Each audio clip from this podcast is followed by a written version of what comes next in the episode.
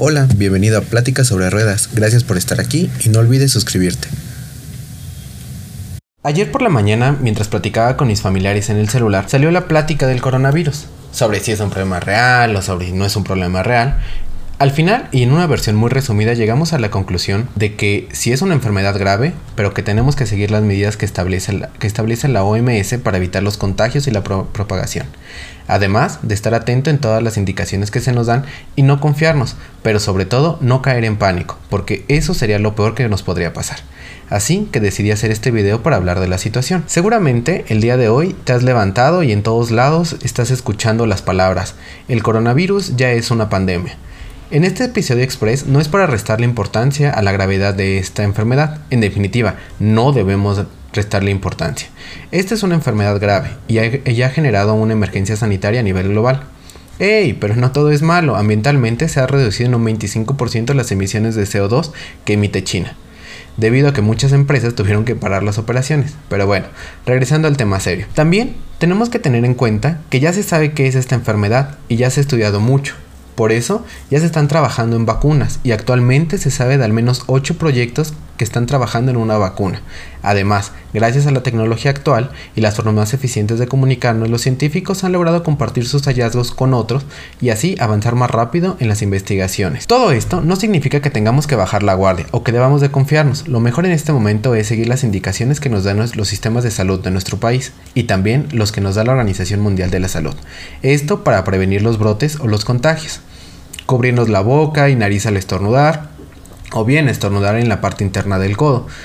Limpiar a diario las superficies que se tocan con frecuencia, lavarnos las manos frecuentemente por al menos 20 segundos, utilizar gel antibacterial y evitar lugares concurridos. Si tienes gripa, lo mejor es no salir de casa y si uno tiene que salir para ir a una consulta médica, ir con un cubrebocas. Lo más importante es no caer en pánico. No hagamos compras de emergencia porque no son necesarias. Si en tu casa son 5 personas, no compres 200 cubrebocas.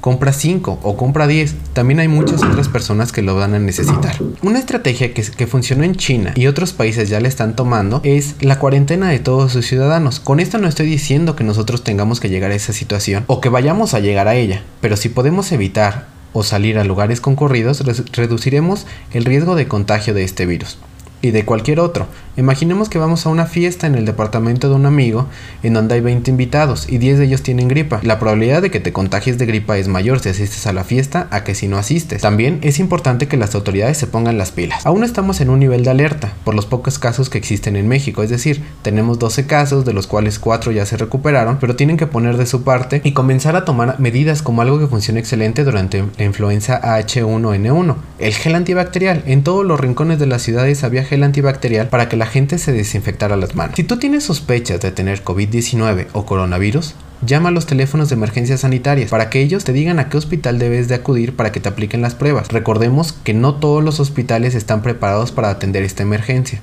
por lo cual es mejor saber a qué hospital acudir directamente. Recuerda, solamente si tú tienes sospechas de tener COVID-19 o coronavirus. Esta es una enfermedad que se cura en la mayoría de los casos. Si uno ve las cifras que proporcionan diferentes institutos como el Hopkins o bien la propia página de la OMS, al día de hoy se hablan de unos 128 mil casos de personas que contrajeron la enfermedad.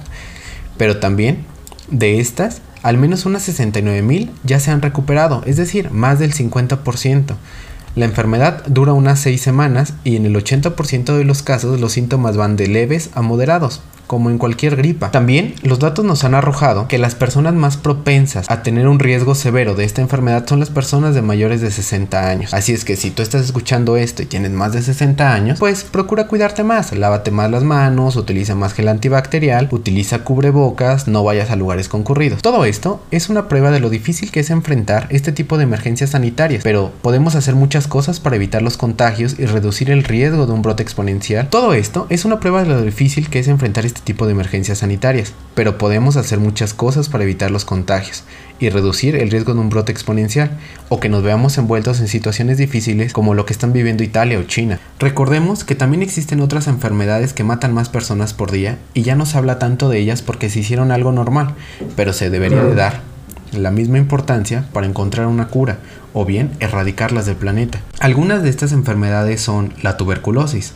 que al día mata 3.014 personas. También la hepatitis B, que mata 2.430 personas por día, la neumonía, que mata 2.216 personas por día, el SIDA o VIH, que mata 2.110 personas por día, la malaria, que mata 2.002 personas por día, el rotavirus, que mata 2.333 personas por día, o inclusive la gripe estacional, que mata 1027 personas por día. Actualmente, y según, según las estadísticas, el COVID-19 mata 56 personas por día. Por lo tanto, tal vez no es una situación de alarma o algo que sea muy diferente a otras enfermedades. Por favor, no caigamos en pánico. Lo único que yo te pido es que sigas medios de noticias, que no sean amarillistas sobre todo, que no creas todas las fake news de, de, Facebook o de Twitter para que no caigamos en el pánico. Por favor, infórmate y sigue las páginas oficiales donde te pueden brindar más información. Por mi parte, es todo. No olvides suscribirte, darle like, compartirlo si te gusta, seguirme en mis redes sociales y